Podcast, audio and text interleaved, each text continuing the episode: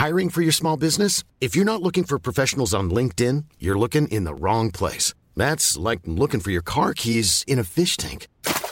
LinkedIn helps you hire professionals you can't find anywhere else, even those who aren't actively searching for a new job but might be open to the perfect role. In a given month, over 70% of LinkedIn users don't even visit other leading job sites. So start looking in the right place. With LinkedIn, you can hire professionals like a professional. Post your free job on linkedin.com slash people today. Bienvenue à vous et bonjour à tous pour Midi News. C'est un plaisir de vous accompagner. Arro sur la famille Bernard Arnault qui annonce faire un don de 10 millions d'euros au Resto du Cœur. La France Insoumise accuse le propriétaire du groupe LVMH de faire un coup de com', de profiter d'une éventuelle défiscalisation. Bref, salaud riche. Mais pourquoi cette gauche ne tente pas d'éradiquer la pauvreté plutôt que de chercher à éradiquer les riches? On va justement en parler.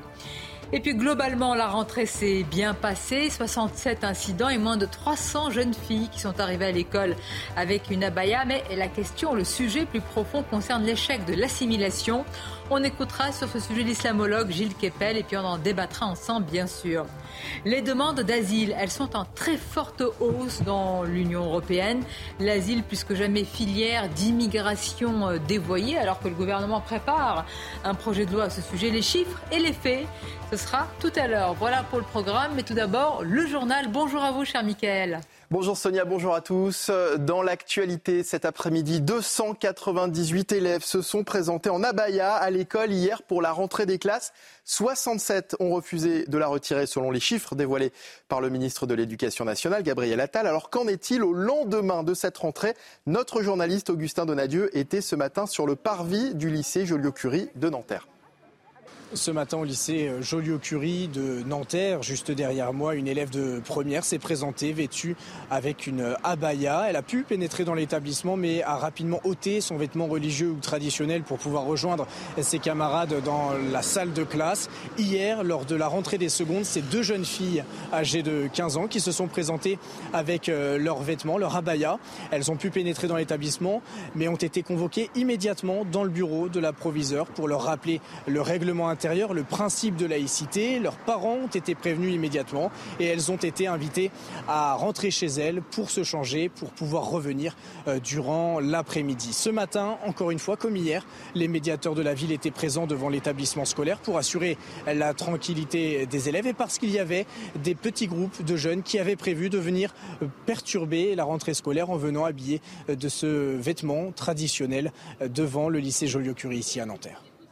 Et cet après-midi, le Conseil d'État doit justement examiner une requête contre l'interdiction de l'abaya euh, et du camis à l'école, une requête déposée vendredi par l'association Action Droit des musulmans. Autre sujet de cette rentrée, celui du sport à l'école. Emmanuel Macron est aujourd'hui au collège Daniel Argotte d'Orthez dans les Pyrénées-Atlantiques. Il est accompagné du ministre de l'Éducation nationale, de la ministre des Sports également, Amélie Oudéa Castera. Bonjour Florian Tardif. L'objectif de cette visite est d'accélérer les dispositifs de soutien au sport à l'école.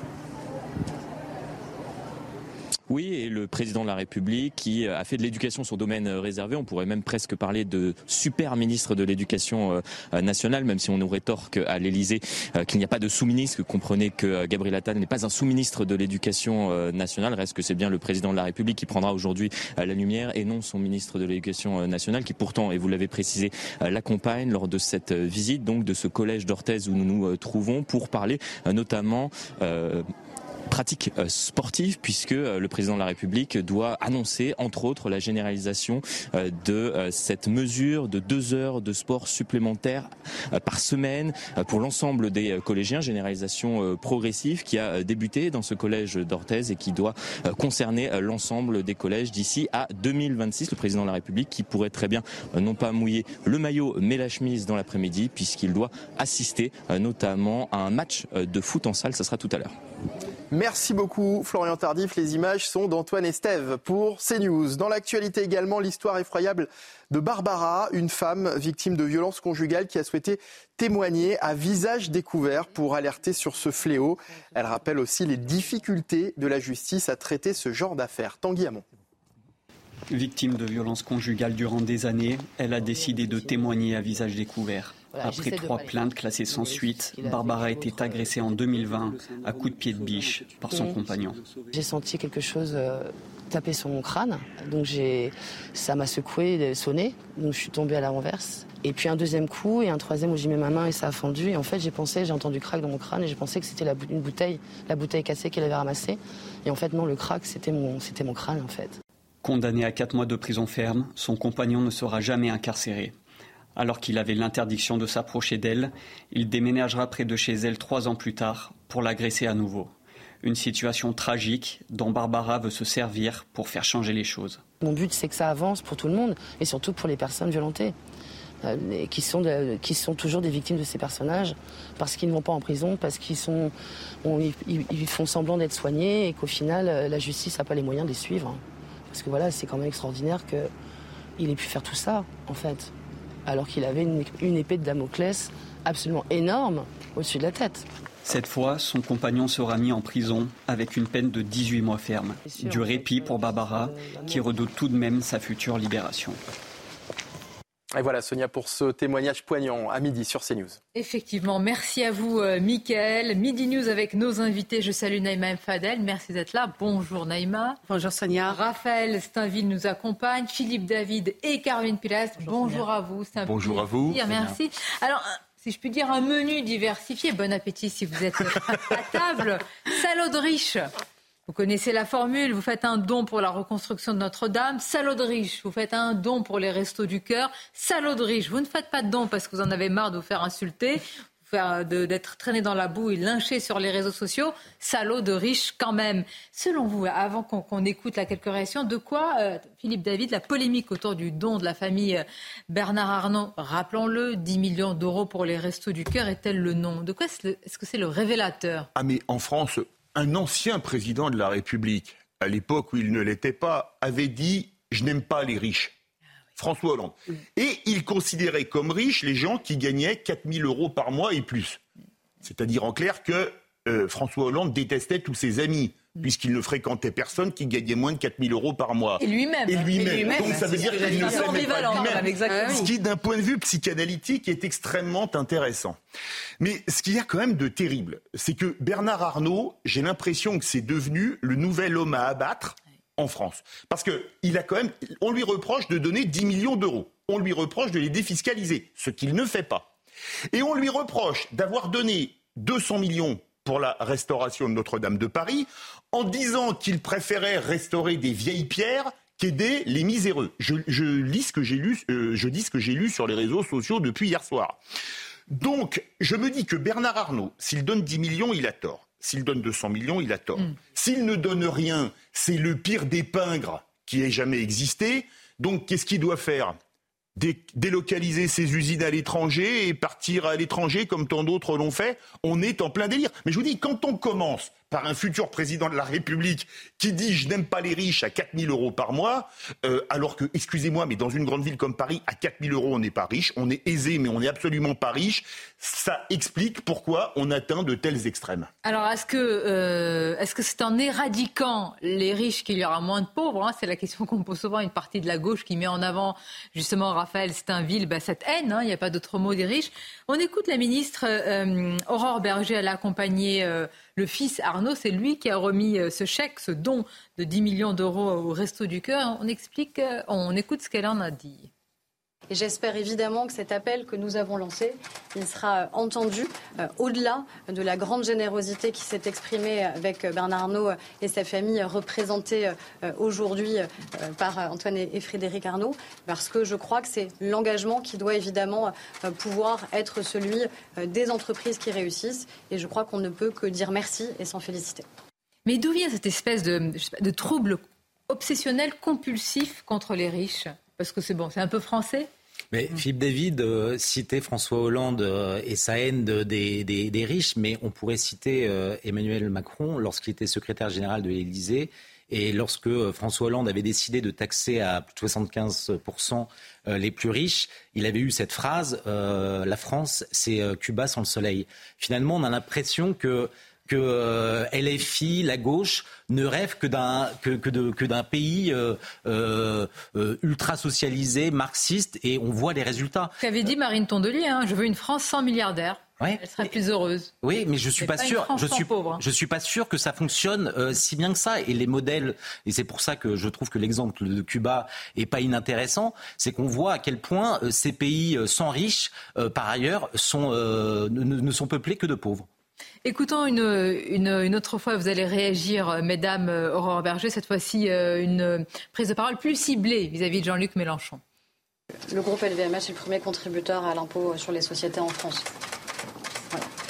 donc, encore une fois, moi je veux bien qu'il y ait des esprits chagrins matin, midi et soir, mais le jour où Jean-Luc Mélenchon aura apporté autant à la France que nos grandes entreprises françaises en termes de création d'emplois, de création de valeur et de générosité, ben, on pourra en reparler.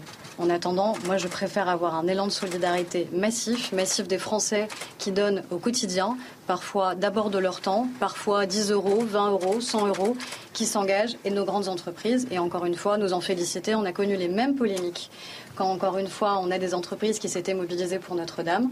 Euh, on connaît à chaque fois les mêmes polémiques uniquement dans notre pays et toujours des mêmes.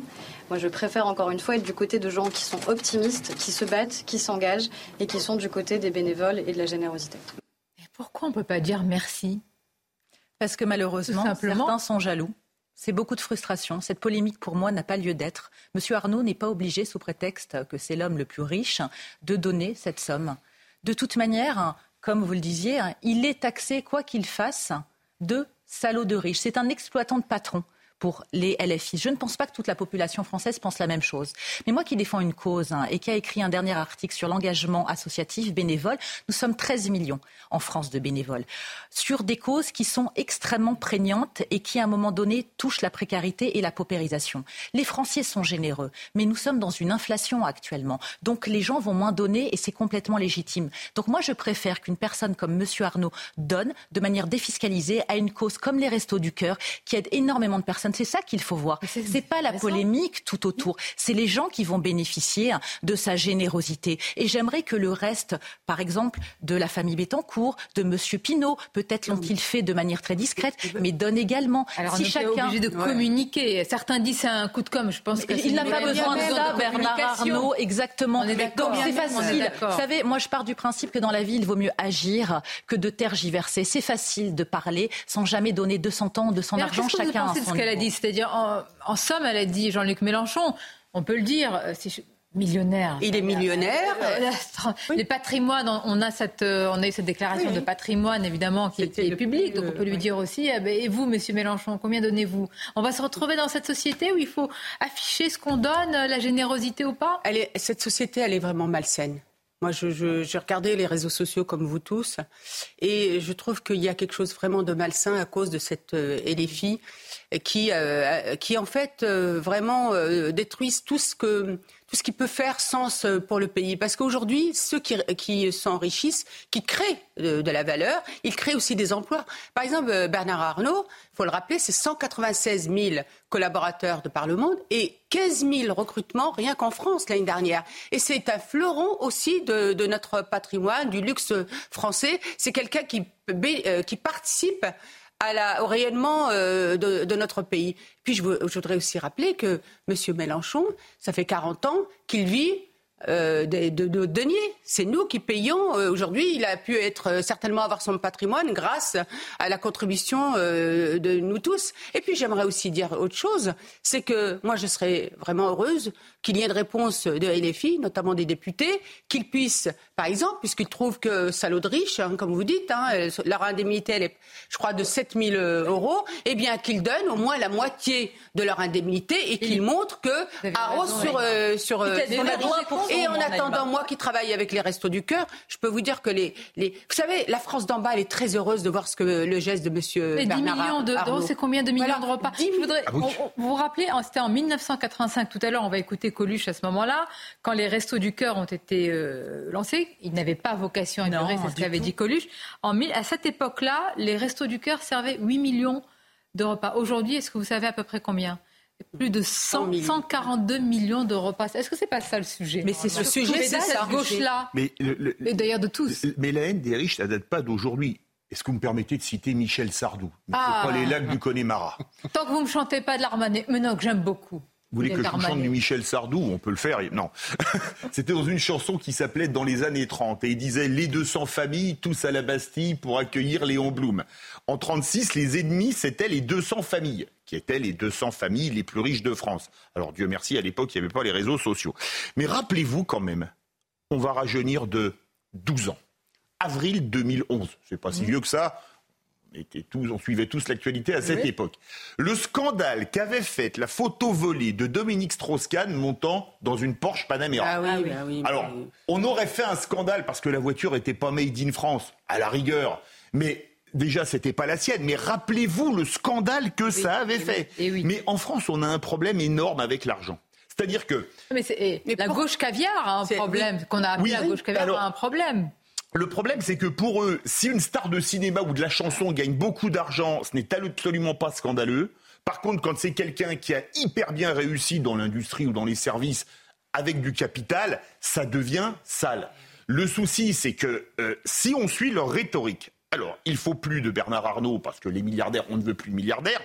Il faut plus faire d'avions parce que ça pollue. Vous écoutez la rhétorique, donc on va fermer Et comment on paye le social alors Comment on paye le social Comment on paye les euh, chars Est-ce que les classes moyennes ou les gens modestes On s'en sort plus. Hein. Bien. On finira, on finira dans ces cas-là comme l'Argentine. On fera plus de social en, décembre 2011. On, on fera plus de social du tout. Cuba avec le soleil, si je peux dire. Bon, il faut parler de la cause surtout. On va alimentaire. Les titres avec Michael et on revient avec vous.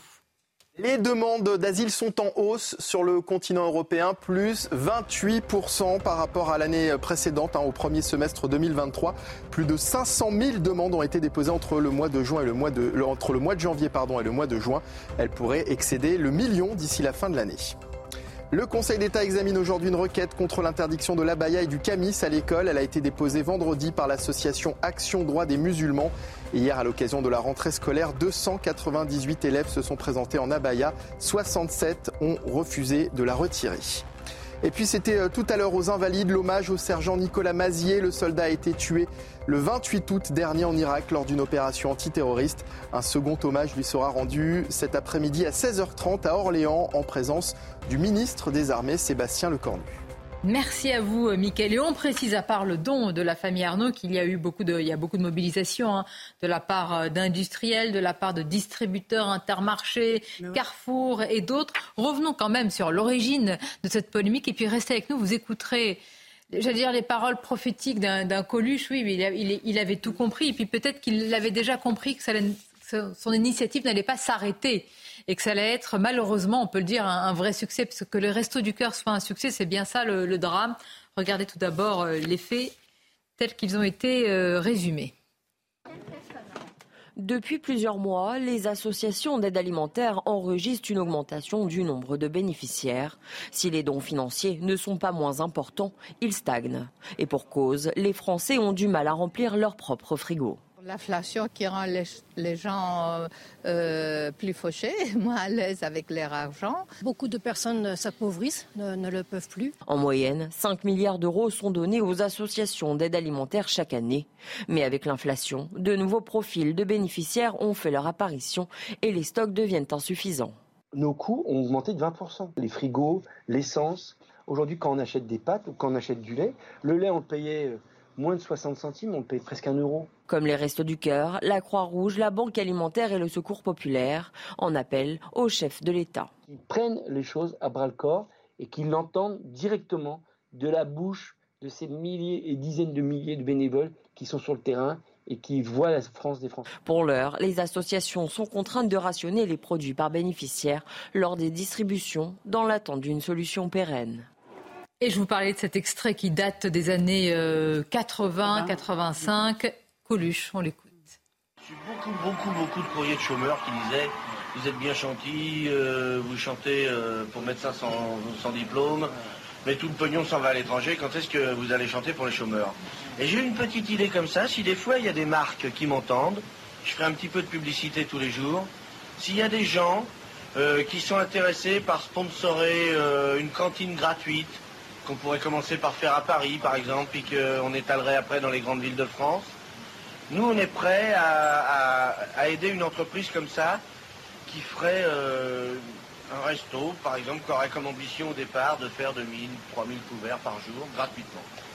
Alors tous ceux qui sont intéressés, tous ceux qui ont des grosses cantines, qui ont des restes, tous ceux qui, qui sponsorisent avec des marques d'alcool ou n'importe quoi, qui voudraient nous contacter pour ça, on est prêt à recevoir les dons de, toute la France. D'ailleurs, quand il y a des excédents de bouffe à droite à gauche et qu'on les détruit pour, euh, maintenir le prix sur le marché, à ce moment-là, nous, on pourrait peut-être les récupérer, euh, voir ce qu'on peut faire avec les, agriculteurs pour de l'excédent ou avec les sponsors. Et puis on essaiera un jour de faire, euh, de faire une grande cantine, peut-être cet hiver, gratos. Voilà. Je lance l'idée comme ça, s'il y en a qui nous écoutent et que ça intéresse, ils nous écrivent. Pour l'instant, il ne s'agit pas de mecs euh, qui cherchent une cantine, à qui je fais appel, mais de mecs qui veulent bien la sponsorer. Voilà. Le 26 septembre 1985, sur l'antenne d'Europe 1, il se lance vraiment sans se douter de, l'immensité du projet, de l'envergure que ça va prendre. Il dit, je lance une idée comme mhm. ça. Ce qui, est, ce qui est, fascinant, c'est qu'à l'époque, il, parle des chômeurs. Je ne sais plus euh, quel était le nombre de chômeurs euh, que connaissait la France euh, lorsqu'il s'exprimait.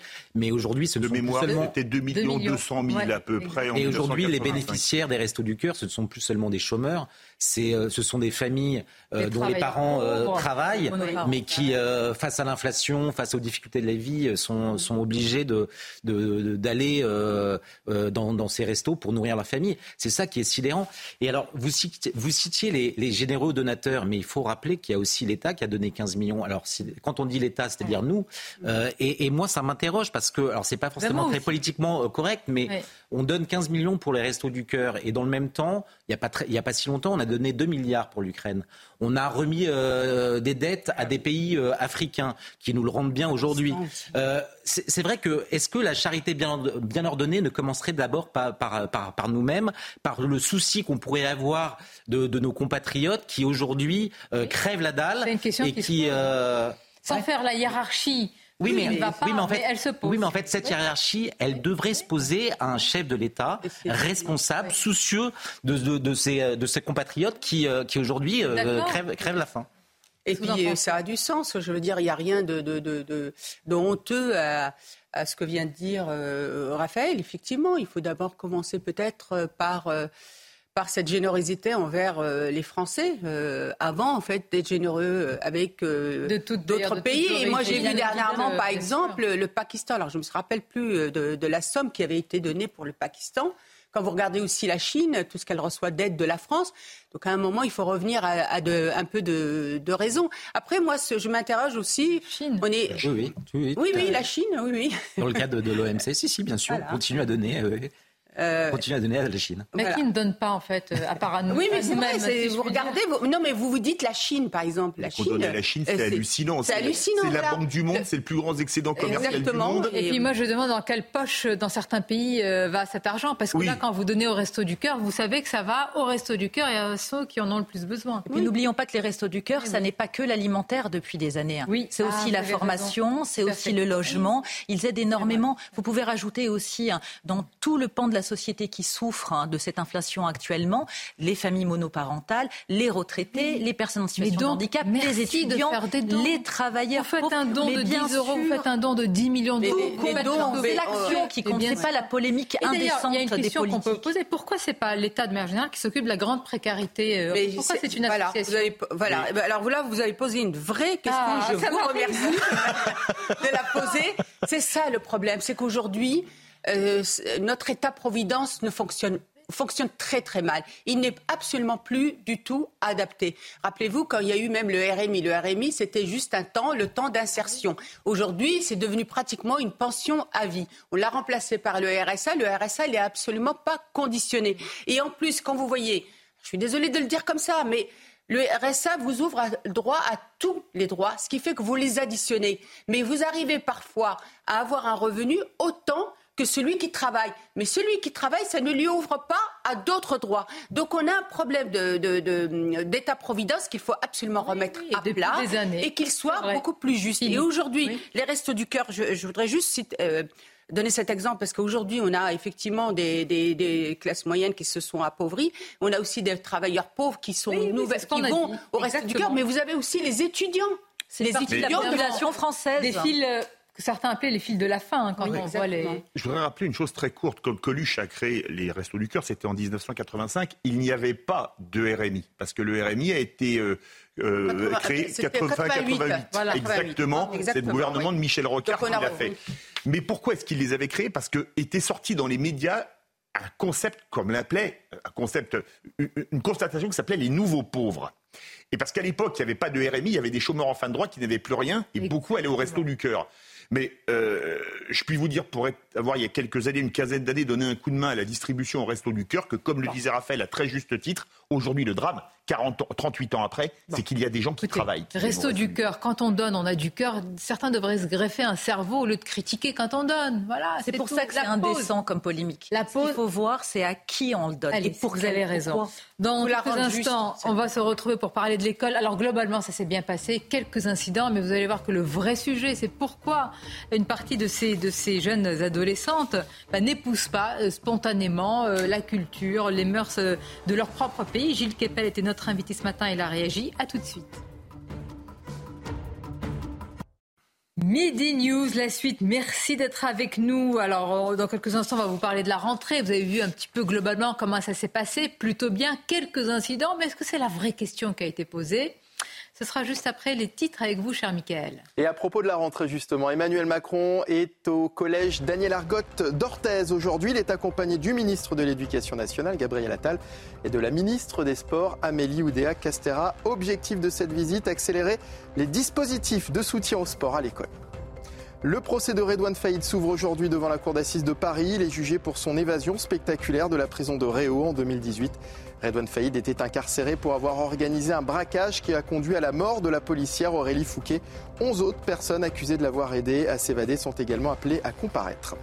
Et puis en Espagne, des pluies torrentielles ont provoqué la mort d'au moins trois personnes. Ces intempéries affectent le pays. Depuis ce week-end, elles ont touché les régions de Madrid et de Castille-La Manche. Trois personnes sont toujours activement recherchées.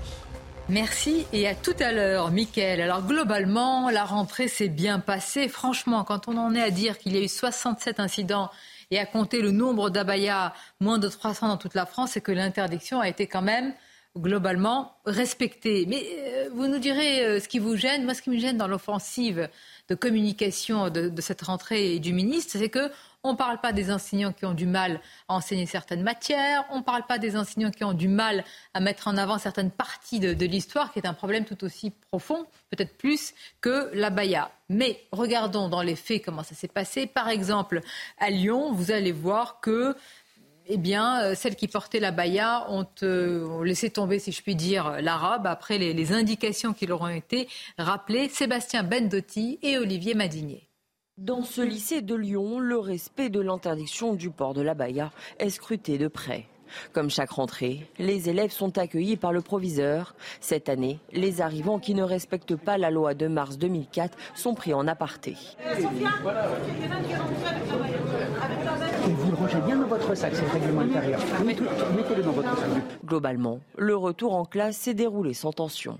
Là, ce matin, vous voyez sur 500 élèves de seconde et de première qui, euh, qui entrent.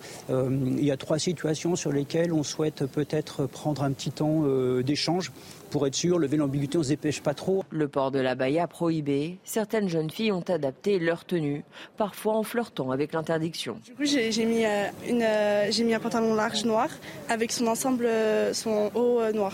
Une interdiction qui laisse encore perplexes les principales concernées. Euh, bah, il y a d'autres euh, sujets plus importants comme le harcèlement scolaire par exemple. Ah bah, ça n'a rien à voir en fait, c'est pas un vêtement religieux. C'est une robe longue qui se porte euh, par tout le monde en fait. Les non-voilés les non-voilés, c'est devenu une mode du Moyen-Orient en fait. L'Académie de Lyon avait déjà engagé un travail d'information des familles dès le mois de juin dernier. Objectif, rappeler le cadre laïque de l'école.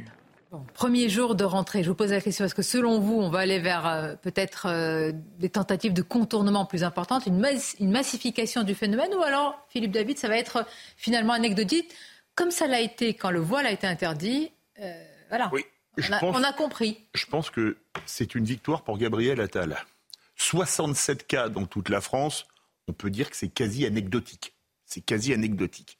Et ça prouve une chose, c'est que quand on a des dirigeants politiques qui ont le courage de taper du poing sur la table, qui ont le courage de remettre l'église, je ne vais pas dire l'église au milieu du village, on parle laïcité oblige, à la laïcité, les points sur les i, ça ira beaucoup mieux. Euh, ça fonctionne. Ça fonctionne parce que on cède toujours face à la lâcheté. Attendez le Conseil d'État quand même. Hein. Oui, mais, oui, mais avec le Conseil d'État, on peut s'attendre à tout, y compris au pire. mais politiquement, c'est un succès. Et, je voudrais juste dire une chose, c'est un succès, et je pense que c'est un... Alors, vous avez été un peu dur, ma chère Sonia. Vous dites oui, on ne parle pas de, de la Shoah, qu'on peut plus enseigner, etc. Mais sachant que sur les quatre derniers ministres de l'Éducation, vous en avez deux qui n'ont strictement rien fait, je vais même les citer, Najat Vallaud-Belkacem et Papendiaï, que Jean-Michel Blanquer a essayé de faire quelque chose. Ça fait à peine un mois qu'il est là. Donc, laissons-lui un peu de temps. C'est déjà un très bon début. Vous avez raison. Je vous rejoins. Vous, c'est ma, ma, magnanimité. en fait, comment le dire autrement? La vraie question, c'est comment on fait pour que ces jeunes femmes n'aient plus ça à l'esprit et qu'elles arrivent à s'arrimer aux mœurs, à la culture ben française.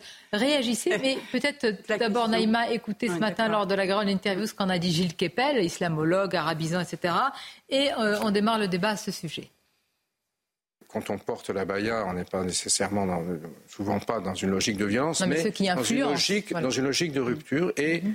Euh, avec les mécréants. Si vous voulez, on se distingue de ce qu'on appelle les kofars, les mécréants, ou les mortades, c'est encore plus compliqué, c'est-à-dire ce qu'on considère comme mauvais musulmans. Mm.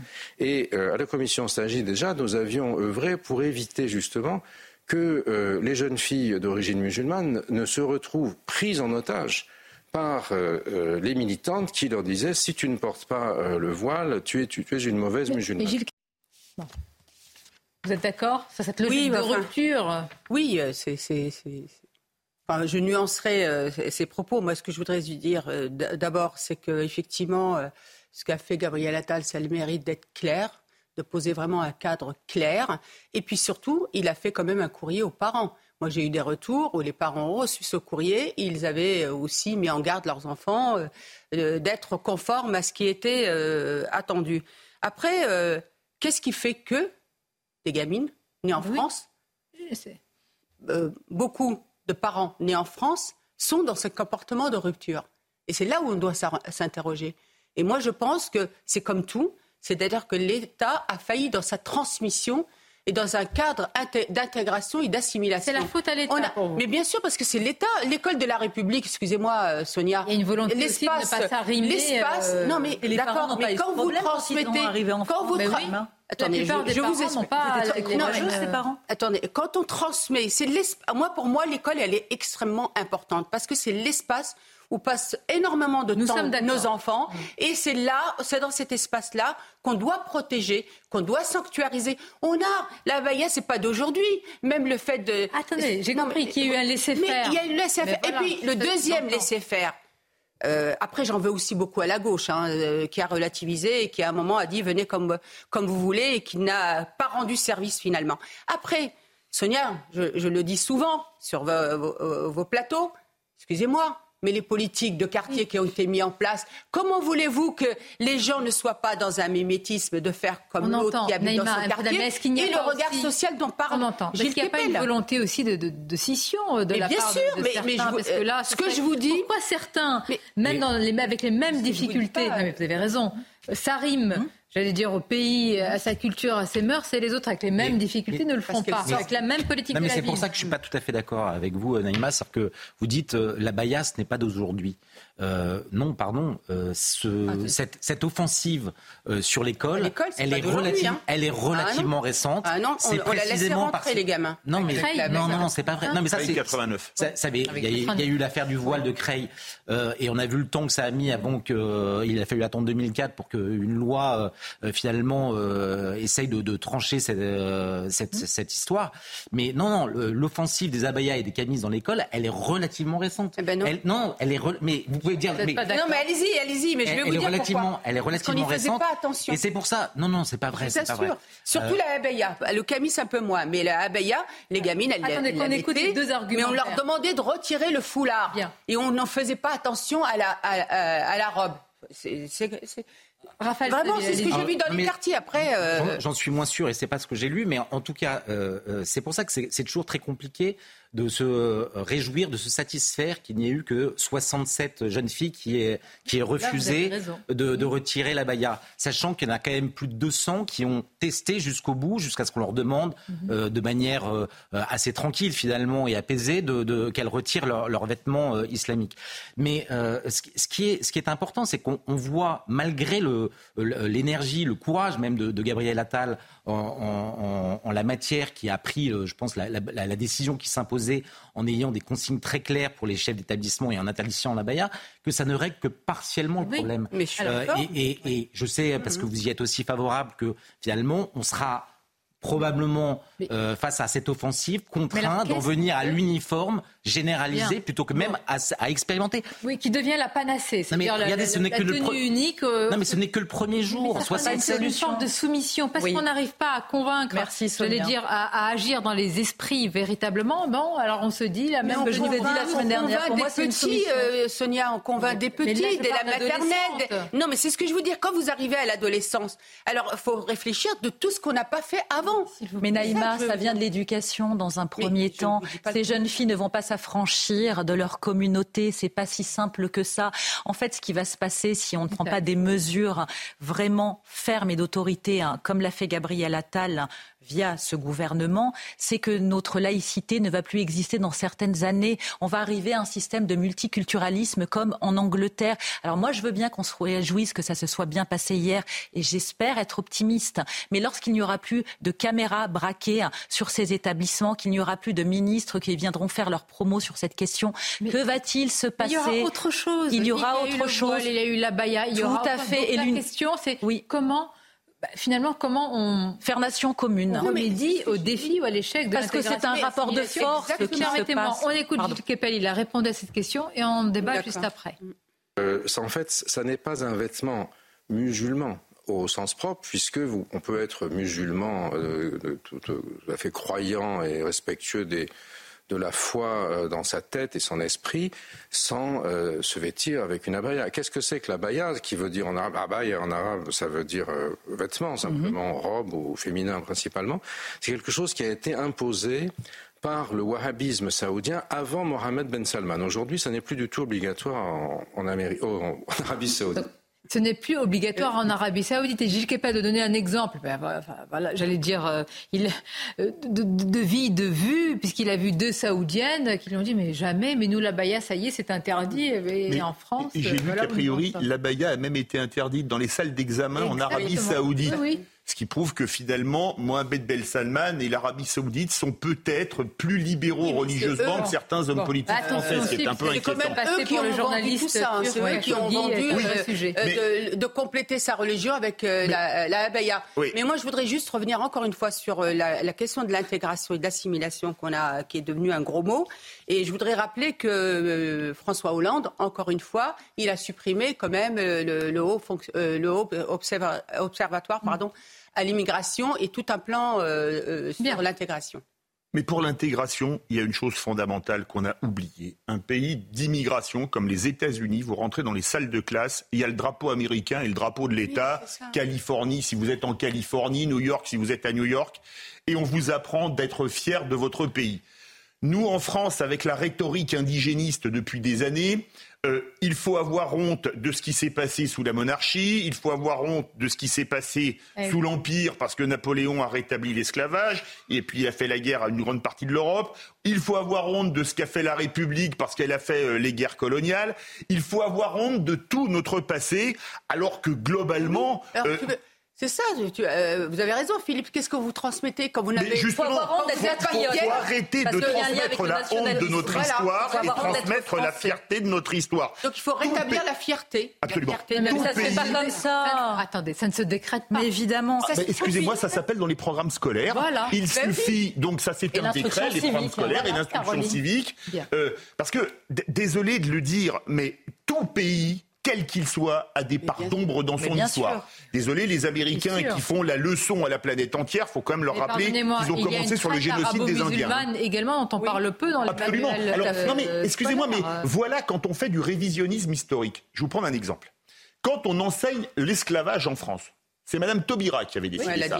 On allait enseigner l'esclavage des Noirs par les Blancs, qui était un, crime contre l'humanité, j'ai aucun problème là-dessus, mais il ne fallait pas enseigner celui des Noirs entre eux et des Noirs, la traite euh, noire et arabo-musulmane, parce que ça montrait, je cite Madame Taubira, les jeunes noirs contre les jeunes beurs. Ça pose pas question quand même. Il y a aujourd'hui dans certains pays du Maghreb un énorme problème avec la migration euh, subsaharienne et des problèmes de racisme qui n'ont pas été évoqués. Voyez-vous comment on traîne tous ces sujets-là. Les titres, euh, Michael, et on revient dans quelques instants avec Florian Tardif qui, est, qui suit le déplacement du président. Le, président de la Fédération nationale des chasseurs en conférence de presse aujourd'hui, Willy Schran, a annoncé qu'il réfléchissait à la création d'une liste ruralité pour les européennes, les élections européennes qui se tiendront le 9 juin prochain. La campagne de vaccination contre le Covid-19 pourrait bien être avancée pour les personnes les plus fragiles. L'exécutif se tient prêt alors qu'un nouveau variant détecté en France est surveillé attentivement par l'OMS. Pas d'inquiétude selon Aurélien Rousseau, le ministre de la Santé, qui appelle cependant à la vigilance. Et puis le parquet fédéral belge requiert la réclusion à perpétuité pour Salah Abdeslam, une peine requise pour sa participation aux attentats de Bruxelles qui avaient fait 35 morts en mars 2016. L'an dernier, le djihadiste a déjà été condamné en France à la perpétuité incompressible pour sa participation aux attaques du 13 novembre 2015. Merci à vous, Mickaël. Alors, quand un ministre de la Santé dit pas de panique, euh, on peut penser le contraire, en fait. Hein. Flippez tous, les ah amis. ça revient. Mon Dieu. Bon, euh, je voudrais qu'on écoute une dernière fois Gilles Kepel, qui a réagi euh, bah, à ce que dit la France insoumise sur, sur la Baïa, qui a saisi aussi le Conseil d'État. Écoutons Gilles Kepel à ce sujet. Je ne veux pas porter de jugement de valeur, mais il me semble que là, il y a quand même un, problème majeur par rapport aux idéaux qui étaient celles de la gauche, peut-être d'hier, c'est-à-dire de l'émancipation euh, de l'humanité. Et là, euh, l'objectif, c'est bien plutôt au contraire de flatter un vote communautaire euh, non pas pour faire des divisions de, la lutte des classes comme autrefois, mais plutôt une opposition identitaire mm. à l'intérieur de la société et profiter d'une fracture identitaire qu'on exacerbe. Et ça, évidemment, c'est quelque chose qui est, je crois, met très mal à l'aise la gauche française. Euh, à mon sens, ça va faire monter énormément de l'autre côté. Et euh, c'est un peu le dilemme dans lequel on se trouve confronté aujourd'hui. Bien, on va continuer à en parler. Je voudrais qu'on passe par euh, Orthez, ce collège d'Orthez où se trouve euh, Emmanuel Macron et vous-même, Florian Tardif, avec ce déplacement présidentiel. Alors, je crois savoir qu'il est question de tout sauf d'abaya. Le président parle de sujets importants, à la pratique du sport, à l'école, rénovation thermique, mais point de d'abaya. Est-ce que c'est le cas? Non, c'est pas le, le, sujet du jour. Et comme vous pouvez le voir, en plus de téléspectateurs, j'ai la présence de, de, nombreux spectateurs euh, au collège. Euh, force, euh, forcément, hein, on, on, a envie de vous dire, Sonia, lorsqu'il y a des déplacements comme cela du, du président de la République aux côtés d'enfants, il y a des enfants en général qui, qui se regroupent autour de nous. Non, le thème du jour, ou plutôt les thèmes du jour, ce sont les thèmes de rénovation thermique avec cette annonce qui sera vraisemblablement faite dans, dans les prochaines heures du président de la République de rénover l'ensemble des établissements scolaires dans les dix prochaines Et autre sujet euh, du jour, euh, c'est euh, celui de la pratique sportive. Et là encore, le président de la République devrait faire une annonce avec la généralisation, par exemple, de la pratique de deux heures de sport supplémentaires par semaine pour l'ensemble des collégiens. Cela a déjà débuté dans ce collège, d'où ce déplacement ici du président de la République à Orthez, avec peut-être une annonce qu'on vous fait, Sonia, puisque le président de la République va non pas mouiller le maillot, mais la chemise tout à l'heure. Il va vraisemblablement, selon nos informations, jouer avec les élèves de 4e 2 qui sont à mes, à mes côtés euh, lors d'un match de foot en salle et ils m'ont dit euh, à l'instant qu'ils allaient battre le président de la République. Voilà, euh, pour l'humeur, entre guillemets, de, de, ce déplacement ici à Orthez. Merci Florian. Vous saluez tous vos jeunes amis autour de vous. vous Allez les champions. À, à, bientôt. Bon. Et, et c'est vrai, il a raison quand même le président. Ça ne peut pas être l'alpha et l'oméga d'une rentrée scolaire. Moi j'entends souvent Olivier D'Artigol sur ces plateaux dire oui, vous ne parlez pas de la pénurie des professeurs, vous ne parlez pas. Mais c'est vrai quand même, nous sommes dans un pays aujourd'hui où il n'y a pas pour certains enfants des professeurs et après on vient dire mais ils ne savent pas lire et écrire. Tout est important, je vous rejoins. C'est-à-dire que l'abaya est un symptôme sociétal qu'il faut traiter et ils sont en train de le faire. Mais il ne faudrait pas cacher la poussière sous le tapis par rapport à tout ce que vous avez évoqué et navrée d'être redondante, mais on parle très peu aussi hein, du manque d'affectation des enfants en situation de handicap et de la galère de leurs parents. Donc tout est important. Bien sûr. Euh, juste un tour de table sur l'uniforme ou, le, ou alors maintenant la tenue unique. C'est ce qu'a dit Emmanuel Macron hier lors d'une interview avec euh, Hugo, euh, Hugo Décrypte. Tenue unique, jean, jean, polo, voilà. Vous me regardez avec des yeux, je comprends que vous n'êtes pas jean polo, Philippe David. Si, si, si, si, j'aime bien. cravate et costume euh, au collège. Les, les enfants mettent une... déjà comme ça. Non, non, non, non, mais les enfants en Angleterre, au collège ou en Irlande, en Irlande, au moins, ils ont une cravate. Oui, maman. Quand ils vont au collège, et c'est très chic. Les filles avec. À la Harry Potter. Euh, Pas qu'au Liban aussi. Euh, alors. L'uniforme, pourquoi pas? Alors la tenue unique, on va toujours arriver à jouer sur ceci, parce que après tout, pourquoi avoir un blue jean et pas un jean gris ou un jean noir? Ça après les goûts et les couleurs. Donc à la rigueur, l'uniforme, ça met tout le monde d'accord. D'accord. Moi, ça me... Tout le monde pour l'uniforme. Mais bien sûr, l'uniforme. Euh, je suis pour l'uniforme et euh, je suis aussi pour la distribution de kits de fournitures scolaires à la rentrée. Comme ça, tous les enfants ont, la même chose. Et j'espère de tout cœur que le président de la République va prendre une décision. Sur l'uniforme. non, parce que. Non, en fait, Sonia. En fait, tu as élargi, même tu as raison. Non, non. On a Mais oui, parce que. J'ai donné mon temps de parole. J'ai donné mon temps de parole. On ne l'a plus. Viens comme tu veux, c'est le McDo, en fait. Bon, vous reprendrez tous votre temps de parole. Restez avec nous. Les demandes d'asile explosées dans l'Union européenne. Franchement, c'est une filière d'immigration qui est dévoyée. Le, gouvernement dit on prépare, on prépare un projet de loi, mais, mais regardez ce qui est en train de se passer. Ça fait plus d'un an hein, qu'il le prépare. Plus d'un an, oui, on est d'accord. On parle à Marseille. Marseille, non-assistance Ah à personne en danger. Les habitants portent plainte contre l'État. Et puis, je vous réserve un autre petit sujet en surprise. Une petite Ah. surprise à la fin. Toujours. À tout de suite.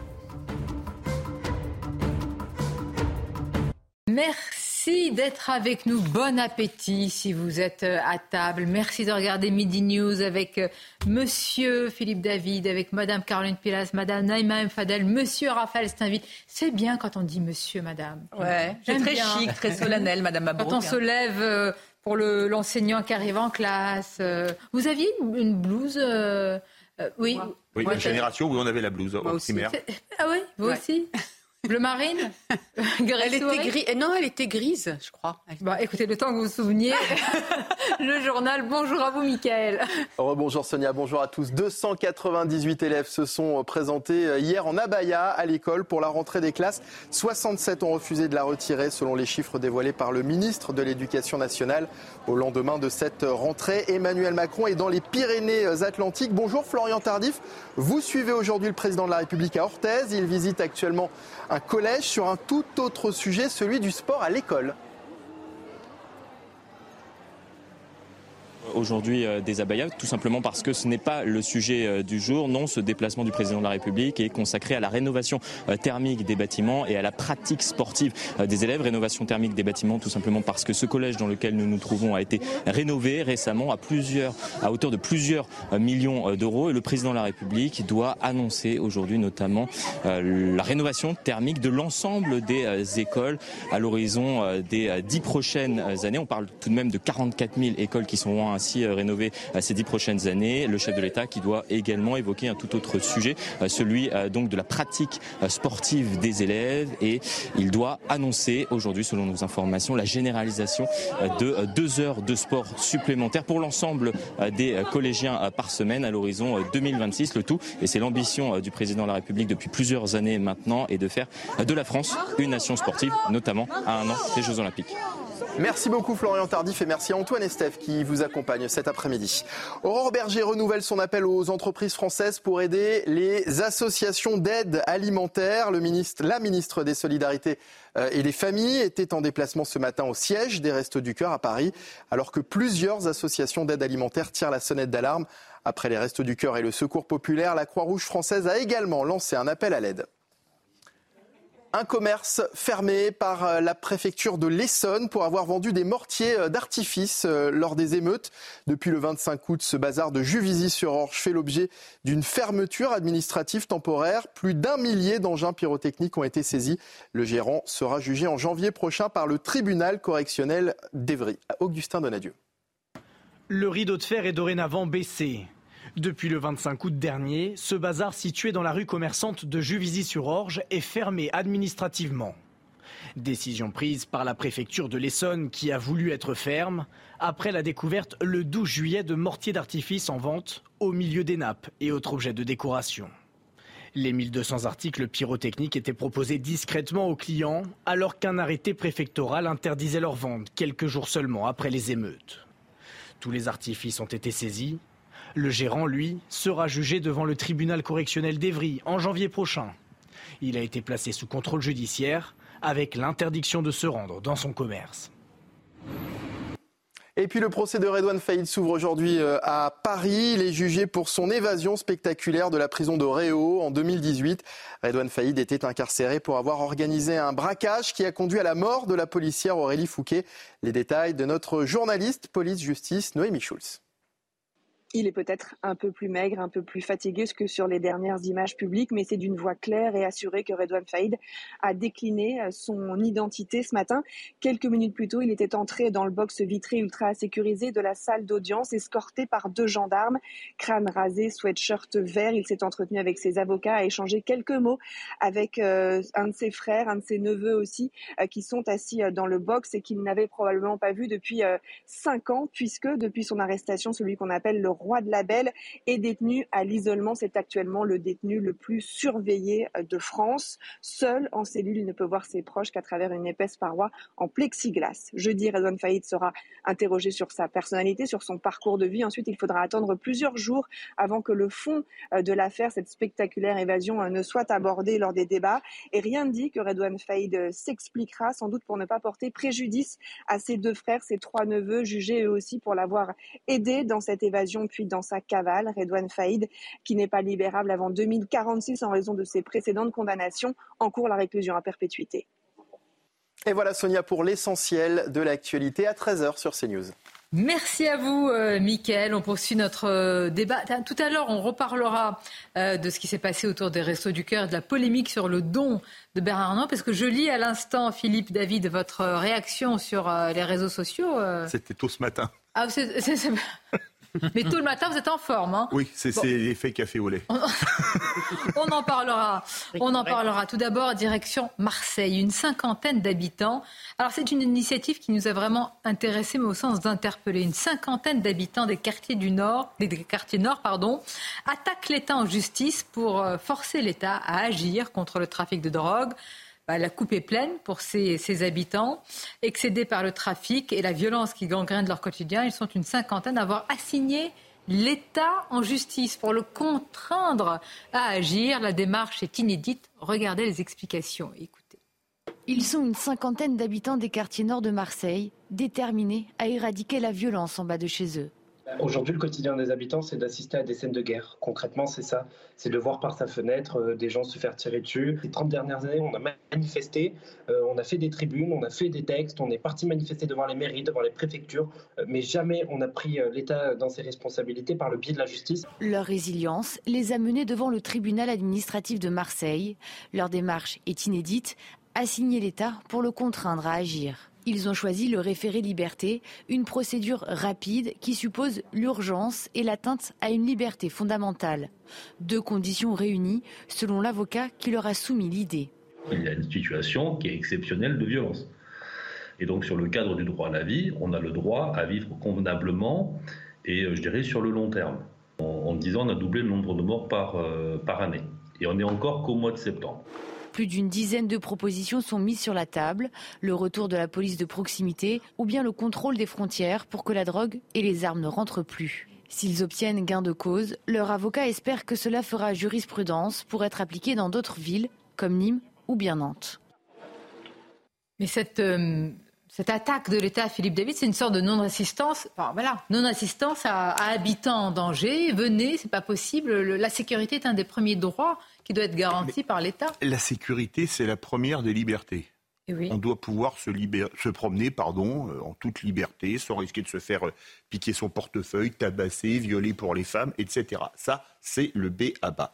Moi, j'ai beaucoup de, de, tristesse pour ces gens qui habitent ces quartiers, qui vivent un enfer où on peut mourir sous vous, votre enfant, d'une balle de Kalachnikov perdue. On l'a vu à Nîmes avec cet enfant de 10 ans. On l'a vu à Marseille. Une femme, était décédée dans un véhicule. Elle attendait, je crois que son compagnon achetait quelque chose. Une balle de Kalachnikov perdue et elle est décédée. Moi, je comprends parfaitement euh, parfaitement ces gens. C'est symbolique. Qu'est-ce que ça va donner? Il y, a, des propositions qui sont faites, mais attaquer l'État, vous vous rendez compte? Que les propres habitants se disent c'est plus possible. Mais c'est plus possible, mais quel va être le résultat? Mais on y revient encore et toujours. C'est l'impuissance publique. C'est l'impuissance publique. Alors, on a vu, j'ai fait un satisfait cite à Gabriel Attal, on aimerait que le ministre de l'Intérieur actuel, Gérald Darmanin, ait aussi la même euh, vigueur pour euh, se prendre, s'en prendre aux trafiquants de drogue. Vraiment, euh, je pose la question très sincèrement. Est-ce que c'est encore au niveau d'un gouvernement que ça se joue? Quand vous avez des dealers qui ne se cachent plus, quand vous avez des ports français, mais ça peut être des ports européens, qui sont gangrénés par la drogue, quand vous avez une économie si puissante en termes d'argent, est-ce que c'est encore tel ministre ou tel autre qui peut encore quelque chose? C'est terrible, ça veut dire qu'on est devenu un narco-État comme la Colombie où c'est les cartels qui font la loi. Oui, mais c'est la cartélisation de la France, c'est terrifiant. Mais c'est intéressant parce que c'est exactement le sujet. Oui. Euh, le, sujet, c'est euh, c'est pas l'inaction de, l'État euh, parce que Gérald Darmanin s'emploie ah et on, peut le commenter régulièrement. Le nombre de de, de, points de, deal qui sont qui sont démantelés, qui sont immédiatement reconstitués 300 mètres plus loin. C'est pas c'est pas le c'est pas qu'il y a un défaut d'énergie. C'est qu'aujourd'hui le problème est si important, les enjeux sont tels que, euh, et, je, lisais, je crois, chez nos confrères du, Parisien, euh, une double page sur le sujet. Euh, les enjeux sont tels et les sommes d'argent sont telles qu'aujourd'hui, ils achètent tout et n'importe qui, à commencer par des fonctionnaires de police qui alertent visiblement avant des opérations de police à un certain nombre de, points de deal. Donc, on est en train de, voir émerger effectivement des narcocités, peut-être même des narco-États, comme on a pu le voir en Amérique du Sud. Corruption de certains, ça reste. Non, non, non, oui, mais c'était je, me, contentais de reprendre euh, les citations de nos confrères du Parisien. Non, mais pour en revenir, pardon. Allez en revenir aux habitants, parce que c'est ça en fait qui compte. Ce sont des gens qui payent des charges, qui deviennent, à cause de ce système délétère, des dommages collatéraux. Qu'est-ce qu'ils veulent? Comme tu le disais, vivre tranquillement, amener leurs enfants à l'école sans prendre le risque d'une balle perdue. Donc ça, pardonnez-moi, c'est à l'État dont vous êtes résident en termes de nationalité, de s'en occuper, à ne pas être laxiste et défaillant. Je sais que l'État ne peut pas tout faire, puisque tu le rappelais, et tu le rappelais aussi, Raphaël, c'est un business lucratif et qui est géopolitique, c'est à l'international. Donc c'est très complexe. Mais que font ces gens au quotidien? Comment vivent ces gens? Qui accepterait de ces gens à Marseille ou ailleurs, hein, dans d'autres Bien sûr. Il y a un sondage dont on avait parlé sur CNews il n'y a pas si longtemps, Naïm Fadel, sur une volonté de sévérité sur les consommateurs euh, également. Parce qu'évidemment, s'il y a une telle offre, c'est qu'il y a une demande tout aussi importante. C'est-à-dire, finalement, on demande de la sévérité sur tous les plans.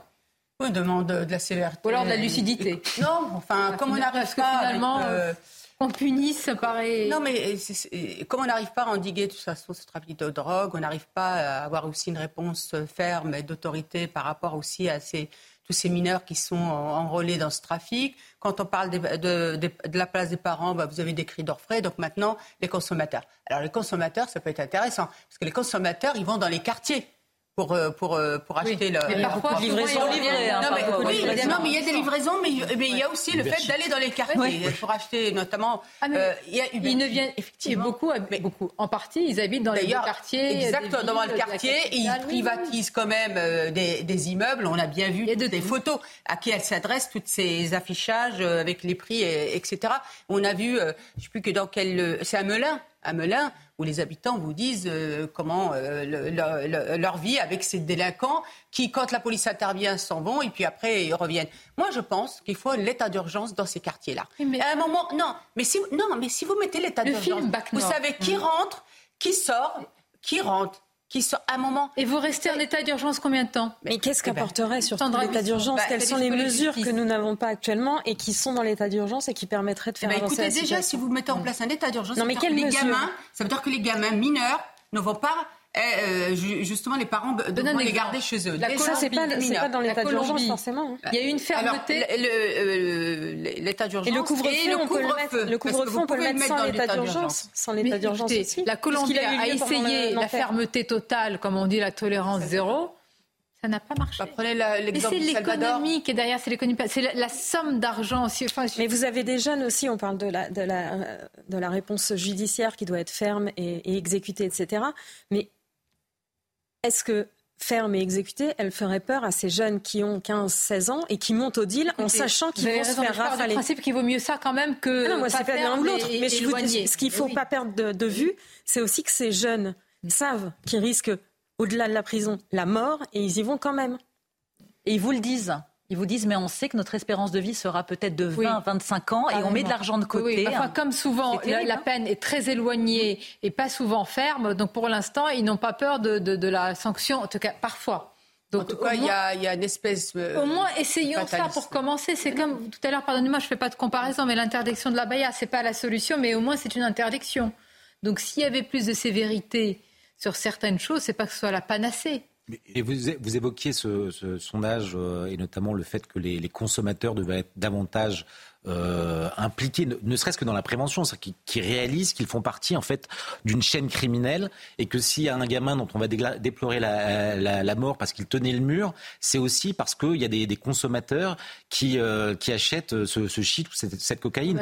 Aujourd'hui, aujourd'hui, dans la, dans la communication, euh, le consommateur est totalement absent, si ce n'est pour lui rappeler euh, la, la, politique, une politique sanitaire, que c'est pas bien de, de, de, se piquer ou de, mais, mais c'est rien. En fait, il faut, il faut créer ce qu'avait dit d'ailleurs le garde des Sceaux à propos justement d'un joint le samedi soir, c'est que c'était pour lui tout aussi grave, je ne sais pas, mais en tout cas, ça a participé évidemment de, ce marché euh, gigantesque. Oui, bien sûr. Après, la question, c'est est-ce qu'on peut, euh, dans les euh, sociétés occidentalisées, éradiquer la consommation de drogue? Pourquoi est-ce que ces gens se droguent? Pourquoi est-ce que ces gens aussi en France, il y a le problème de la consommation de médicaments à outrance?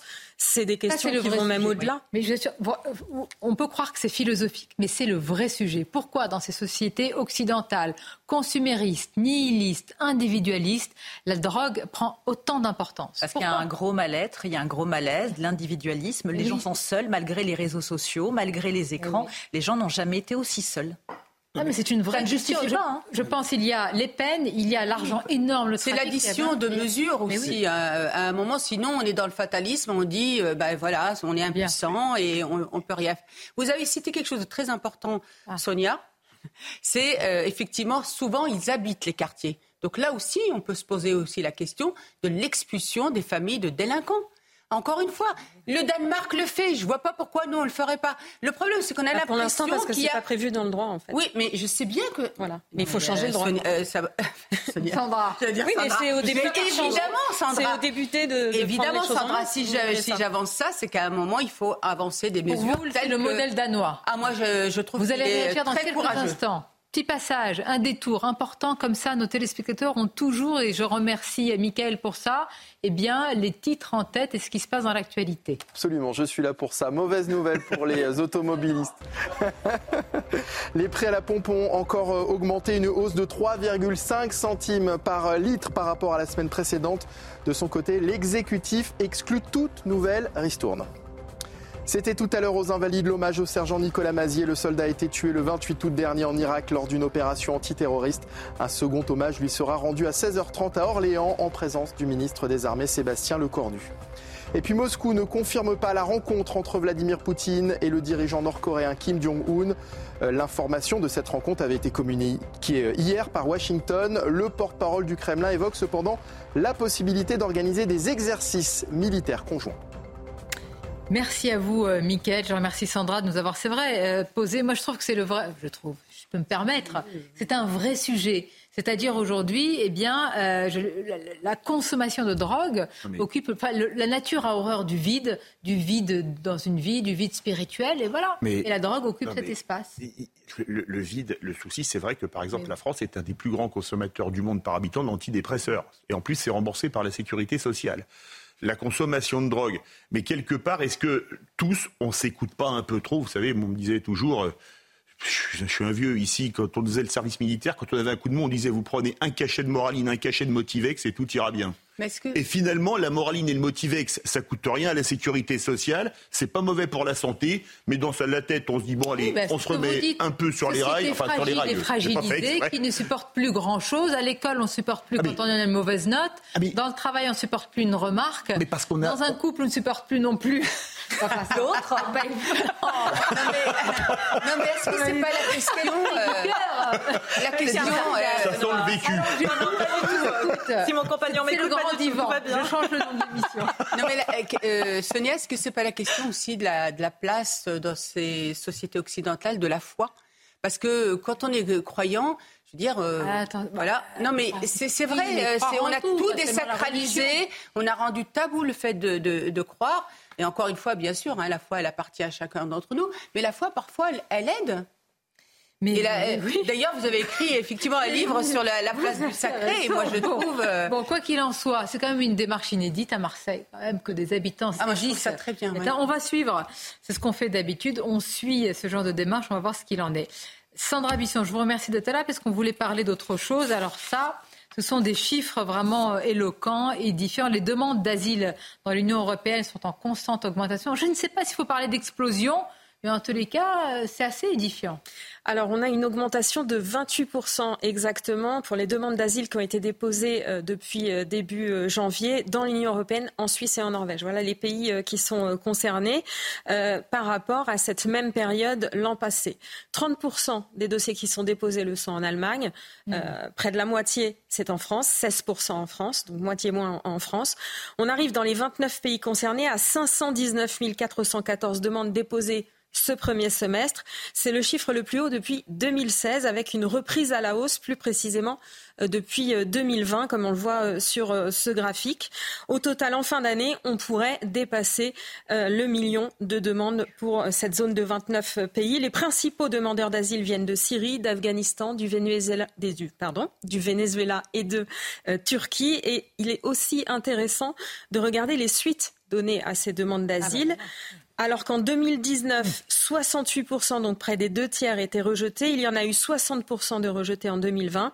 Et sur les six premiers mois de 2023, 59% des dossiers déposés ont eu une réponse négative. Et ce qui aurait été intéressant, c'est de savoir est-ce qu'ils sont euh, restés ou pas sur le sol euh, européen, français, allemand. Voilà, sur les différents. Il n'y a pas de détails par pays. les demandes ont été euh, rejetées et que l'asile, ils ont été déboutés du droit d'asile. Bon, est-ce que l'asile est une filière d'immigration dévoyée?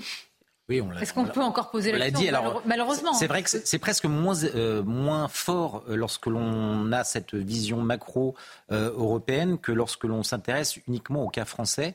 Euh, parce que là, je crois que c'est euh, pour l'année dernière, c'était plus de 150 000 demandeurs d'asile.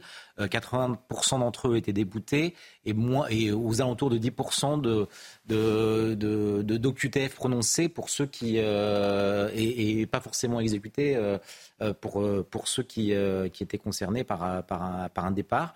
oui, non, c'est, alarmant et on, on, voit à quel point aujourd'hui les, le, droit, les demandeurs d'asile sont devenus une filière à, part entière. Au détriment de certains, hein, qui méritent, euh, qui sont vraiment dans des pays en guerre et, et qui ont euh, une menace sur leur vie. Pourquoi cette, euh, ce chiffre plus important pour l'Allemagne, selon vous, Sandra? Est-ce que certains estiment que c'est plus facile d'avoir le droit d'asile en Allemagne et ensuite de pouvoir aller sur euh, un peu partout. Euh, sur Alors ça, ça on n'a pas l'explication, on n'a pas l'explication non plus de l'évolution de ce, pourcentage euh, au fil des ans, pour savoir si l'Allemagne a toujours eu cette part prépondérante de, demandeurs d'asile ou pas. Et juste une précision, dans les demandes d'asile, on a effectivement l'octroi de, de l'asile, du statut de réfugié parce que vous venez effectivement d'un pays en guerre, etc. Et puis de l'autre, la protection subsidiaire quand vous risquez la peine de mort ou la torture dans votre pays. Et la question, pardon, que je voudrais vous poser, Sandra, ne pensez-vous pas que c'est peut-être plus simple pour l'Allemagne, qui a une compréhension supplémentaire à cause du vieillissement de la population? Ça peut Alors moi, je ne peux pas vous euh, apporter ah bah, d'explication sur ce sujet. il faudrait voir avec... Et beaucoup moins regarder sur ce sujet-là, un besoin par rapport à cette population. Mais pardonnez-moi, nous aussi, euh, il y a eu une étude là récemment de l'Institut Montaigne qui montrait bien que pour euh, face au vieillissement de la population et même un manque euh, de la population, eh bien, ça allait être comblé par euh, l'immigration. Euh, ça vous rassure ou ça vous inquiète? Bah, c'est plutôt inquiétant parce que ça prouve une chose, c'est que le, flot ne tarit pas. Mais en Allemagne, pourquoi? Parce que l'Allemagne, c'était la fameuse phrase de Angela Merkel, Wir schaffen das. pour rassurer tout le monde. On va y arriver, on va y, on va y arriver quand il y avait de, de, gros problèmes d'intégration, parce que l'industrie allemande avait massivement besoin de bras vu le vieillissement ça, de la ça population. Ça ne comprend pas l'immigration de travail, hein, attention. Hein. Ah, ça ne comprend pas ah bah l'immigration de travail. Oui, mais c'est peut-être pour ça, que oui, 30% demandent l'asile là, parce qu'ils ont plus de chances de l'avoir, voilà. parce que eh oui. l'industrie a besoin de Il aurait plus euh, via le droit d'asile si l'Allemagne est prête à les prendre pour, euh, au titre de l'immigration du travail. Non, mais c'est en, en, 2000, en 2015, lorsqu'Angela Merkel a, a, ouvert grand ses portes et qu'elle a accepté euh, un million de. Non, non, mais là, on parlait d'autre chose. Oui, mais c'est un peu la même chose. C'est-à-dire qu'en fait, après, il y a des diasporas,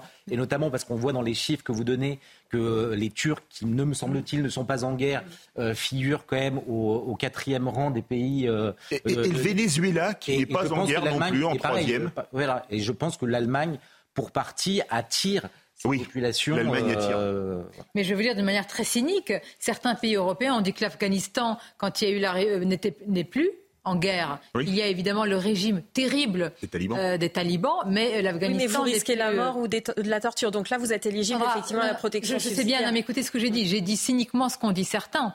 Hein, alors que là, véritablement, il y a, et on a vu des femmes afghanes qui viennent effectivement en France, on, a, on en a reçu quelques-uns, qui mériteraient plus que d'autres oui. qui dévoilent sans bien sûr, bien sûr, Aujourd'hui, on a beaucoup de jeunes de 20 et pourtant, à 25 ce pays n'est pas ans. en guerre et on estime que pour certains, ils méritent plus. Ça rejoint exactement mais, votre argumentaire. Mais Nathalie, Évidemment. euh, Nathalie pourquoi je vous Mais alors, arrêtez, parce que vous Sonia, avez non, non, mais Sonia, vous avez parlé de la démographie. Moi, je voudrais juste. euh, c'est simple, la démographie. On n'a qu'à remettre en place une politique euh, familiale digne de Mais ce c'est nom. simple comme bonjour, mais pourquoi Mais on n'y a bien pas sûr, pensé on mais encourage mais l'université d'éducation familiale, les Bon. aides pour les gardes d'enfants, etc. Et on aura des familles qui referont des enfants. On va dire ça à l'Allemagne. Vive l'amour. Ouais. les Allemands font ce qu'ils veulent, nous on va s'occuper de nous déjà. L'émission prend une tournure peace and love, là. Ben, pas tellement, parce que vous allez voir que sur le projet euh, immigration euh, Ah du oui. gouvernement, Peace and Love, pas tellement, parce que là, il n'y a pas consensus. Et on ne voit pas, face à, à ces chiffres, comment on va pouvoir justement trouver des solutions en France. Et puis, on vous a réservé une surprise. Ah, Alors, génial, je fais une cette bonne. pour vous, vous allez voir pourquoi. Ah. À tout de suite. Merci d'être avec nous. Midi News, on va revenir sur la polémique. Alors, je dis polémique autour du don de Bernard, de la famille Bernard Arnault. Évidemment, c'est pas la somme. Au contraire, c'est pas le don lui-même qui fait polémique, c'est la réaction d'une grande partie de, de la gauche, alors qu'on a appris que le don ne sera pas défiscalisé. C'est bien ça, Naïma Fadal. Donc, tout ce qui a été dit depuis hier sur les réseaux sociaux, sur les antennes est faux par cette partie de la gauche. On va en débattre, mais tout d'abord les titres, Michael. Emmanuel Macron annonce la rénovation énergétique de 40 000 établissements scolaires d'ici 10 ans. Il promet pour ce chantier le déblocage d'une enveloppe de 500 millions d'euros. Le chef de l'État qui est aujourd'hui en visite dans un collège des Pyrénées-Atlantiques en compagnie de ministre de l'Éducation nationale Gabriel Attal et de la ministre des Sports Amélie Oudéa Castera. La campagne de vaccination contre le Covid-19 pourrait bien être avancée pour les personnes les plus fragiles. L'exécutif se tient prêt alors qu'un nouveau variant détecté en France est surveillé attentivement par l'OMS. Pas d'inquiétude selon Aurélien Rousseau, le ministre de la Santé, qui appelle cependant à la vigilance. Et puis le parquet fédéral belge requiert la réclusion à perpétuité pour Salah Abdeslam, une peine requise pour sa participation aux attentats de Bruxelles qui avaient fait 35 morts en mars 2016. L'an dernier, le djihadiste a déjà été condamné en France à la perpétuité incompressible pour sa participation aux attaques du 13 novembre 2015. Merci, euh, Mickaël. Et je dis, on, l'a appris, hein, pour le don de la famille euh, Bernard Arnault, il n'y aura aucune déduction fiscale sur ce don, contrairement à tout ce qui a été dit depuis hier sur les réseaux sociaux, sur de nombreuses antennes, notamment par la France euh, insoumise. Donc c'était totalement mensonger. Voilà, la rectification a été faite. On va écouter de nouveau la ministre Aurore Berger qui a accompagné justement euh, le fils euh, Arnaud quand il a déposé ce chèque à l'association Les Restos du Cœur. J'espère évidemment que cet appel que nous avons lancé, sera entendu euh, au-delà de la grande générosité qui s'est exprimée avec Bernard Arnault et sa famille représentée euh, aujourd'hui euh, par Antoine et, Frédéric Arnault, parce que je crois que c'est l'engagement qui doit évidemment euh, pouvoir être celui euh, des entreprises qui réussissent. Et je crois qu'on ne peut que dire merci et s'en féliciter. Alors certains quand même, je ne pas, pas dans la mouvance de la France islamiste, mais à gauche, euh, disent bon d'accord, merci. Insoumise. Mais on, pardon? Insoumise. Insoumise, que je dis Islamiste. Islamiste. Ah non, ça, non. ça c'est un lapsus oui, c'est pour ça, qui n'est pas révélateur. Tout à fait, hein, on va le préciser ainsi. Donc pour la France insoumise, on ne veut pas la charité, mais on veut l'égalité, on dit certains économistes de gauche. Est-ce que le débat, Naïm Fadel, je vous pose tous la question, sur la taxation de la richesse, euh, est-ce que c'est aussi le bon moment pour le poser quand l'inflation explose, quand beaucoup d'associations comme les Restos du Cœur et autres ont ces problèmes-là? Écoutez, je, ne pense pas. Je pense que justement, c'est juste, euh, ça fait juste plaisir à, la gauche et notamment à l'extrême gauche qui nous euh, brandit toujours la, la taxation des, enfin l'impôt sur, euh, sur les, grandes fortunes. Moi, je pense pas que ça marchera. Euh, je pense que c'est très bien que le gouvernement ait supprimé euh, cet impôt et je pense que pour le coup, comme je vous l'ai dit tout à l'heure, je pense que ce qu'il faut revoir, c'est absolument cet état de providence pour qu'il soit beaucoup plus juste. Et peut-être que, euh, effectivement, la contribution un peu plus importante euh, de certains. Mais pour vous, le débat n'a pas lieu d'être. Le, débat n'a pas. Qu'est-ce que vous en pensez les uns et les autres Moi, j'estime que oui, pardon. J'estime que le débat est sain si on le prend sous l'angle de la redistribution. C'est juste.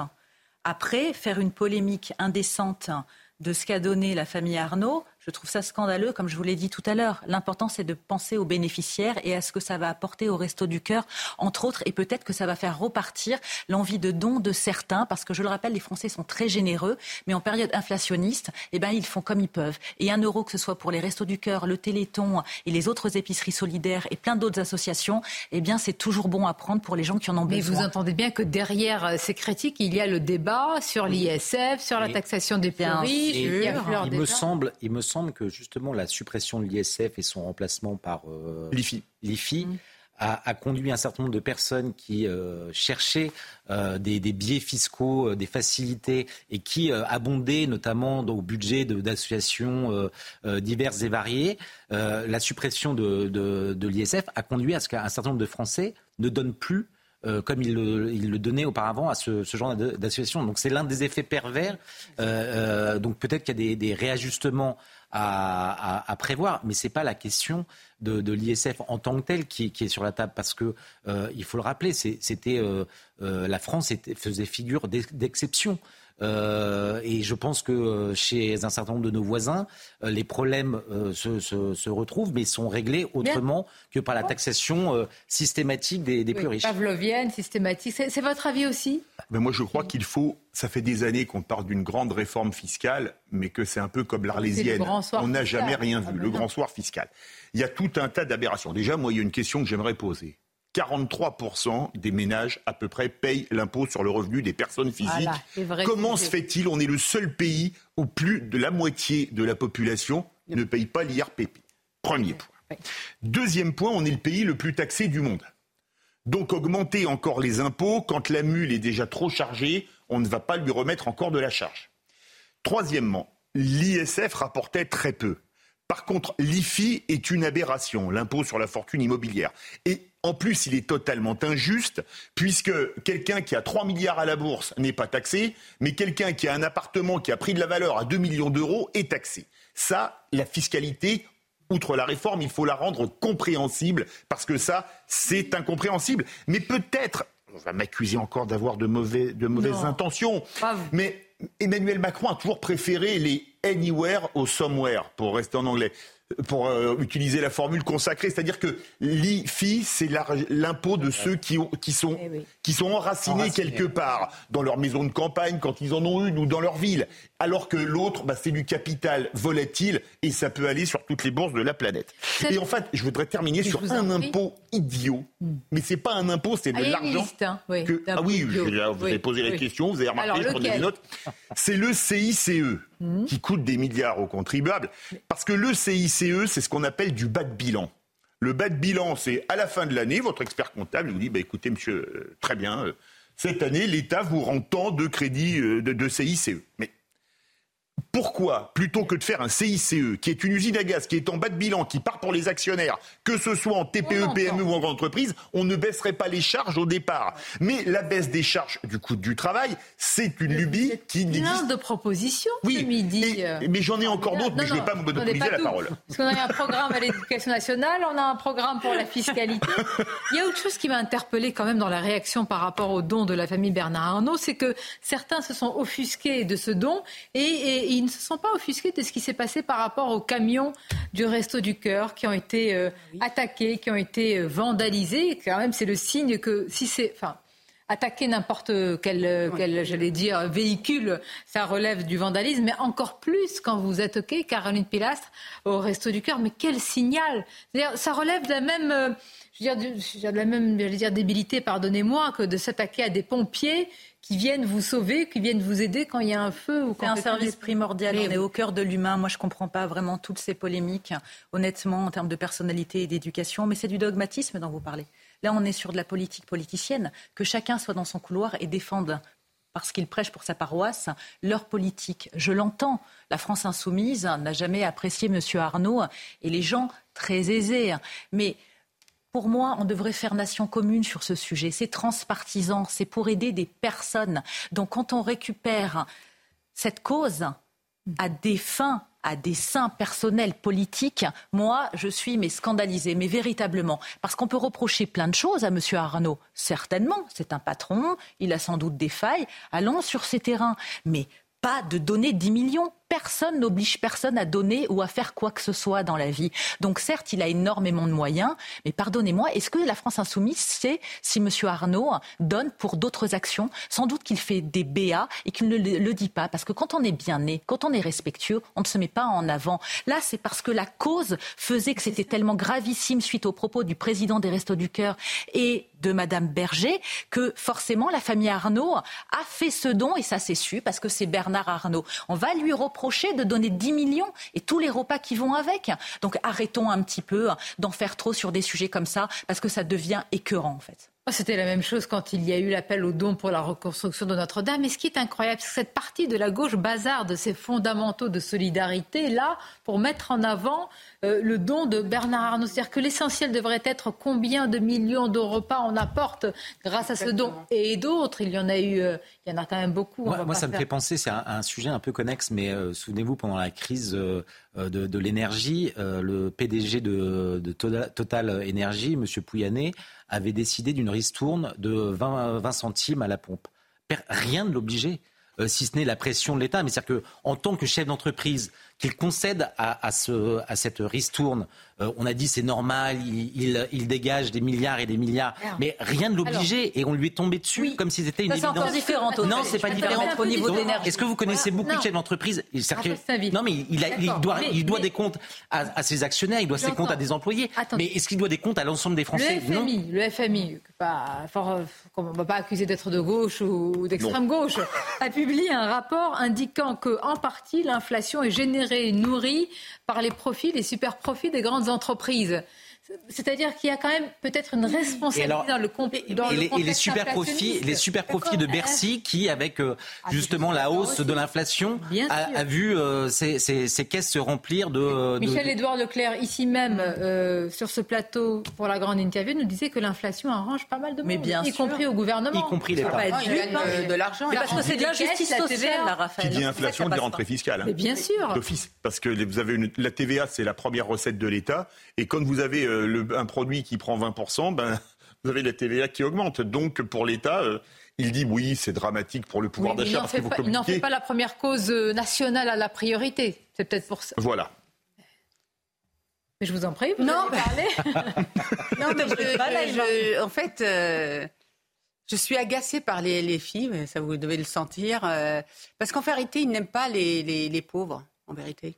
Ça, je sais pas si on peut le dire. Moi, moi, dire non, mais attendez, parce que vous n'avez pas attendez. le monopole du cœur, n'est-ce pas Non, mais moi, je, justement, moi, je, je, je, ne revendique rien. Mais, je ne fais pas ce procès. Mais non, non, mais ce que mais je, ce que je veux comprendre, c'est pourquoi en France, il y a, ça, chez une partie de la gauche, cette haine des riches. Mais, mais, mais justement, c'est ça Est-ce qu'il ne faut pas mieux, plus Moi, j'aurais aimé, par exemple, que les filles bah, remercie Bernard euh, Arnaud tout en. Non, mais ça, quand même. là, tu es très utopiste, hein, Naïma, ça n'arrivera jamais. Pas pousser non, non, mais, comme on non, mais parce qu'en attendant, vous avez parlé de, tout à l'heure du Resto du Cœur et vous avez souligné aussi ce qui s'est passé là dans leur entrepôt où leurs camions, euh, leurs locaux étaient complètement dévastés par des gamins, d'ailleurs des, des, des, mineurs. Et effectivement, LFI n'a pas réagi. Donc moi, j'aurais aimé qu'ils réagissent et puis qu'à côté de ça, ils disent effectivement euh, Bernard Arnault va aider euh, les Restos du Cœur, c'est important. Et en même temps, ils peuvent toujours critiquer. Oui, mais... ce que je veux dire par là, c'est qu'on voit bien qu'en fait, ils utilisent toujours les choses pour, encore une fois, euh, leur démarche de chaos, de révolution. Mais là où il peut y avoir un fond de vérité, c'est qu'on peut poser le débat sur la richesse. En France quand même, et sur parfois des écarts au sein même d'entreprises, de sociétés, on, peut quand même poser la question. Bah, mais on n'est pas. et de redistribution juste, je pense que ce qui intéresse les Français. Ah non, vous n'êtes pas d'accord. Non, c'est pas que je suis pas d'accord.